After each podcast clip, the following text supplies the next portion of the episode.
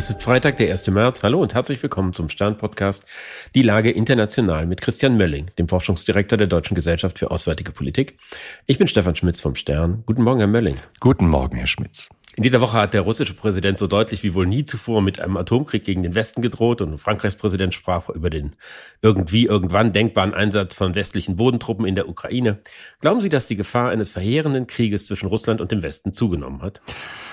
Ja, aber nicht durch diese beiden äh, durch diese beiden Statements der letzten Wochen. Das ist, ist glaube ich, wirklich nicht, dass das Risiko größer geworden ist. Das hat man, glaube ich, schlagartig vor zwei Jahren bemerkt. Darauf hat ja auch die NATO schon reagiert und gesagt, okay, wir können einfach einen, einen Krieg gegen NATO-Europa durch Russland nicht mehr ausschließen.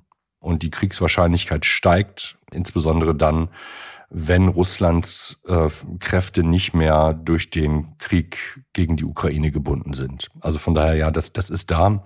Aber ich glaube, wir sind da im Grunde genommen zurzeit in der Rhetorik, wo ähm, insbesondere Putin natürlich dankbar die offengelegten Ängste in unseren Gesellschaften hochnimmt und äh, sozusagen uns da bedroht, wissend, dass wir darüber sofort wieder eine, eine Debatte haben werden.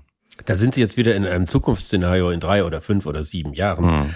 Aber worauf Putin sich bezog, war ja ganz unmittelbar, dass er offenbar alles tun wird, um den Krieg in der Ukraine nicht zu verhindern. Und auf dem Westen wird, im Westen wird gesagt, wir werden alles tun, damit die Ukraine gewinnt und am Ende wird sie gewinnen. Da ist ja kaum irgendwie ein Ausweg erkennbar. Nee, äh, Ausweg, na, was heißt Ausweg? Ähm, ich glaube, es kommt jetzt darauf an, wer, wer von beiden Seiten nicht nur glaubwürdiger ist mit Blick auf die Statements, die gemacht werden. Das ist ja das eine. Und das andere, das gehört immer mit dazu, neben dem politischen Willen, auch die Frage, kann ich das durch und umsetzen? Ne? Und ähm, damit beginnt die ganze Frage von, was glaube ich eigentlich, wie die Zukunft aussehen wird? Ne? Also im Hier und Jetzt ähm, haben wir, wissen wir auf der einen Seite, wo wir sind. Ähm, auf der anderen Seite fragen wir uns natürlich immer, wie kann die Zukunft eigentlich aussehen und können wir unsere Ziele durchsetzen oder hält uns der Gegenüber eben erfolgreich davon ab? Und ähm, Putin ich will gar nicht sagen, es wäre jetzt so einfach gesagt, hält uns erfolgreich davon ab, aber er ist immer wieder in der Lage, die Ängste zu schüren und in demokratischen Gesellschaften muss jemand wie der Kanzler ähm, dann eben darauf reagieren und dann kommt es eben darauf, wie man darauf reagiert. Und da haben wir diese Woche sehr unterschiedliche Reaktionen gehabt mit Blick auf das, was der Kanzler gesagt hat, was Macron gesagt hat, Bodentruppen ja, nein. Das sind alles Zeichen, die letztendlich bei Putin ankommen lassen, naja, der Westen, der ist ja für mich eigentlich gar kein Problem. Genau, da steckt's drin, dass sie sagen, auf der einen Seite macht Macron eine Aussage, die es bislang so nicht gegeben hat, über westliche Bodentruppen in der Ukraine, was ja jenseits jeder Vorstellung war. Und das Signal, was ankommt und was am Ende irgendwie wirkungsmächtig wird, ist nicht, äh, der Westen zeigt sich extrem geschlossen, sondern es ist eher ein Signal, er ist führungslos und weiß auch nicht, was er machen soll. Und alle anderen Player widersprechen Macron sozusagen am gleichen Tag. Genau, also sowohl die politische, der politische Wille als auch sozusagen die militärische Fähigkeit der NATO hängt im Wesentlichen davon ab, dass alle Alliierten in die gleiche Richtung sprechen, zumindest sich nicht widersprechen. Und das ist natürlich in dem Augenblick, in dem man anfängt, auf der einen Seite rote Linien zu ziehen und zu sagen, das machen wir bestimmt nicht, ein Problem. Also wenn der Kanzler sagt, er äh, schließt Bodentruppen nicht nur für Deutschland aus, sondern er schließt sie für alle anderen Alliierten aus, dann ist das eine Message, die komplett in die andere Richtung geht, als das, was Macron gesagt hat, der ja nicht gesagt hat, er will Bodentruppen äh, bringen, sondern er hat eigentlich versucht, den Handlungsspielraum zu erweitern und zu sagen, wir schließen einfach nichts aus, weil das gehört im Grunde genommen zu der Form von, von Abschreckung und, wie soll man sagen, der, dem Versuch, den Gegner zu beeinflussen, einfach mit dazu, dass man nicht zu klar sagt, was man alles vor allen Dingen nicht tun wird, ähm, weil das hat einfach keine, keine abschreckende und keine abhaltende Wirkung. Abschreckung ist ja ein Konzept, was wir vor allen Dingen mit dem Kalten Krieg verbinden, also mit einer Zeit, die 30 Jahre zurückliegt und seit der sich viel geändert hat. Vor allen Dingen ging es damals darum, den Status quo irgendwie zu sichern. Jetzt haben wir einen Krieg, haben irgendwie eine Situation, die in sich instabil ist. Ist da ein Konzept wie die Abschreckung des Kalten Krieges überhaupt noch zeitgemäß oder muss sie nicht grundlegend überdacht werden? Also ich glaube, man, man muss erstmal anfangen, dass die Abschreckung oder Abhaltung ist schon viel, viel älter. Ne? Also und warum? Es brauchte nicht den Staat. Es geht ja letztendlich um, um das Prinzip, dass ich jemandem anderen signalisiere, und da ist schon der Kommunikationsaspekt total wichtig, das, was du vorhast, das willst du nicht umsetzen können, weil wir dich entweder davon erfolgreich abhalten oder die Kosten für dich so hoch sind, dass du deine politischen Ziele einfach nicht erreichen wirst. Da gibt es irgendwie Bilder von, äh, von, Menschen, die sich vor 10.000 Jahren schon mit abgeschnittenen Köpfen ähm, sozusagen abgeschreckt haben, nach dem Motto, wenn du über diese Grenze kommst, äh, dann wird dir das Gleiche passieren. Also das ist, ein, das ist das eine, das ist, Konzept ist sehr alt auf der einen Seite und es funktioniert vor allen Dingen, das ist das zweite, es funktioniert primär im Kopf, äh, weil es ja darum geht, die Zukunft zu beeinflussen. Nicht das Hier und Jetzt. Das ist, glaube ich, auch ganz wichtig. Das ist, Abschreckung ist im Grunde genommen Kopfkino, was da stattfindet. Und deswegen ist die Kommunikation der wichtigste Schlüssel. Kann ich dem Gegenüber klar machen, dass er es nicht, dass er oder auch sie sein, ihr Ziel nicht erreichen wird. Und dann einfach die beiden Elemente. Also will ich das überhaupt? Glaubt der andere, dass ich das auch so will?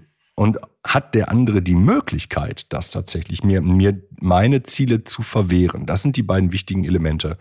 Und verkomplizieren kommt halt jetzt noch mit dazu, wenn man das Ganze nicht alleine macht, denn da war sozusagen, das ist der, der Anfang der Abschreckungstheorie, das ist sozusagen Staat gegen Staat, da ist alles noch ganz einfach. Wenn Sie auf einmal jetzt 31, beziehungsweise jetzt sogar dann bald 32 Staaten, wenn Schweden mit dabei ist, in der NATO haben und versuchen gemeinsam Abschreckung zu organisieren, dann ist halt die Frage, was sie gemeinsam sagen, schon auch entscheidend für das, ähm, was in Moskau im Grunde genommen ankommt. Eine Voraussetzung von diesem ganzen Konstrukt ist natürlich auch, dass man davon ausgeht, dass sich alle Akteure rational verhalten. Dass also, wenn man jetzt äh, glaubwürdig und mit düsterer Entschlossenheit äh, und militärischer Überlegenheit dem anderen klar macht, du wirst deine Ziele nicht erreichen, am Ende zahlst du drauf, wenn du es doch tust, dann macht das nicht. Das ist die ganze Grundidee. Glauben Sie denn, dass Putin diese Rationalität hat? Es dann auch sein zu lassen? Also das Schöne ist, dass, dass sich die, die Abschreckungstheorie ja Gott sei Dank weiterentwickelt hat. Also auch an, entlang ganz dramatischer Entwicklung wie der Kuba-Krise, ne? wo ähm, zu diesem Begriff der Rationalität, ich weiß gar nicht, wie das auf Deutsch heißt, der Begriff der Bounded Rationality dazu gekommen ist. Ne? Also dass man im Grunde genommen sagt, naja, es gibt keine objektive Rationalität, sondern es gibt immer das eigene Weltbild, in dem man Dinge interpretiert. Das macht das Leben nicht einfacher, aber es zeigt, wie sozusagen zielgerichtet und auch empathisch im Grunde genommen Abschreckung funktionieren muss. Ich darf nicht von mir ausgehen, sondern ich muss eigentlich davon ausgehen, was, in welcher Welt lebt der andere eigentlich. Und ich glaube, da, da sind jetzt wir haben immer noch ein großes Problem zu verstehen, in welcher Welt Putin lebt, dass das im Grunde genommen eine Welt ohne Zivilgesellschaft ist, eine Welt, in der Gewalt ähm, das eine wesentliche Währung ist. Ähm, ich würde Putin nicht als, ähm, ich würde nicht annehmen, dass er sagen, irrational oder verrückt ist. Das liegt dann ja irgendwo so relativ nah beieinander. Aber er hat eine andere Rationalität und die muss man, glaube ich, versuchen zu, zu erspüren. Und die, die wesentlichen sozusagen äh, Druckpunkte bei ihm sind nicht seine Reputation oder sonst irgendwas in die Richtung, sondern es sind vor allen Dingen die Leute, die ihm zurzeit an der Macht und am Leben halten. Das haben wir relativ viel in den letzten anderthalb Jahren immer wieder besprochen, aber das kommt, das kommt, glaube ich, im Wesentlichen da rein. Also diese Hebel muss man finden, um im Grunde genommen ihm das Leben schwer zu machen oder sogar ihm indirekt äh, nach seiner politischen oder auch physischen Existenz zu trachten und zu sagen, du wirst möglicherweise weg sein. Wir erlauben dir deine Ziele nicht umzusetzen. Und dann kommt sozusagen das gehört auch zur Abschreckung immer mit dazu, dass man immer wieder nachsteuert. Ne? Jetzt haben wir dann irgendwann gemerkt, oh wow, die Russen sind schon nicht so wahnsinnig schlecht, durchhaltefähig zu werden. Jetzt müssen wir im Grunde genommen wieder nachsteuern und sagen, okay, das heißt, wir müssen jetzt auch durch, durchhaltefähig werden. Das ist in, der, in unseren Staaten, das merken wir ja gerade mit Blick auf ne, Munitionsproduktion und so, extrem schwierig, das zu machen. Und wir sind halt auf der anderen Seite mit Blick auf das Verständnis, wie funktioniert das denn eigentlich, gerade in Deutschland extrem hinterher, weil wir da so ein so ein, so ein gedanklich, so wie Sie es auch eben gesagt haben, ne? Konzept des alten, des Kalten Krieges und so, das ist ganz lange weg. Das haben wir uns im Grunde genommen verboten, äh, dieses Konzept irgendwo noch zu, ähm, zu nutzen. Und jetzt stellen wir auf einmal fest, ah, okay, es reicht nicht aus, einmal ein Statement zu machen und Sanktionen zu erlassen, sondern die Sanktionen müssen immer wieder nachgeschärft werden. Sanktionen sind jetzt nicht im engeren Teil Teil von Abschreckung, die haben eher was mit Zwangsmaßnahmen zu tun, Unterkonzept, tralala egal, es gehört dazu, dass man im Grunde genommen sehr aufmerksam seinen Gegenüber betrachtet und guckt, was macht der eigentlich da.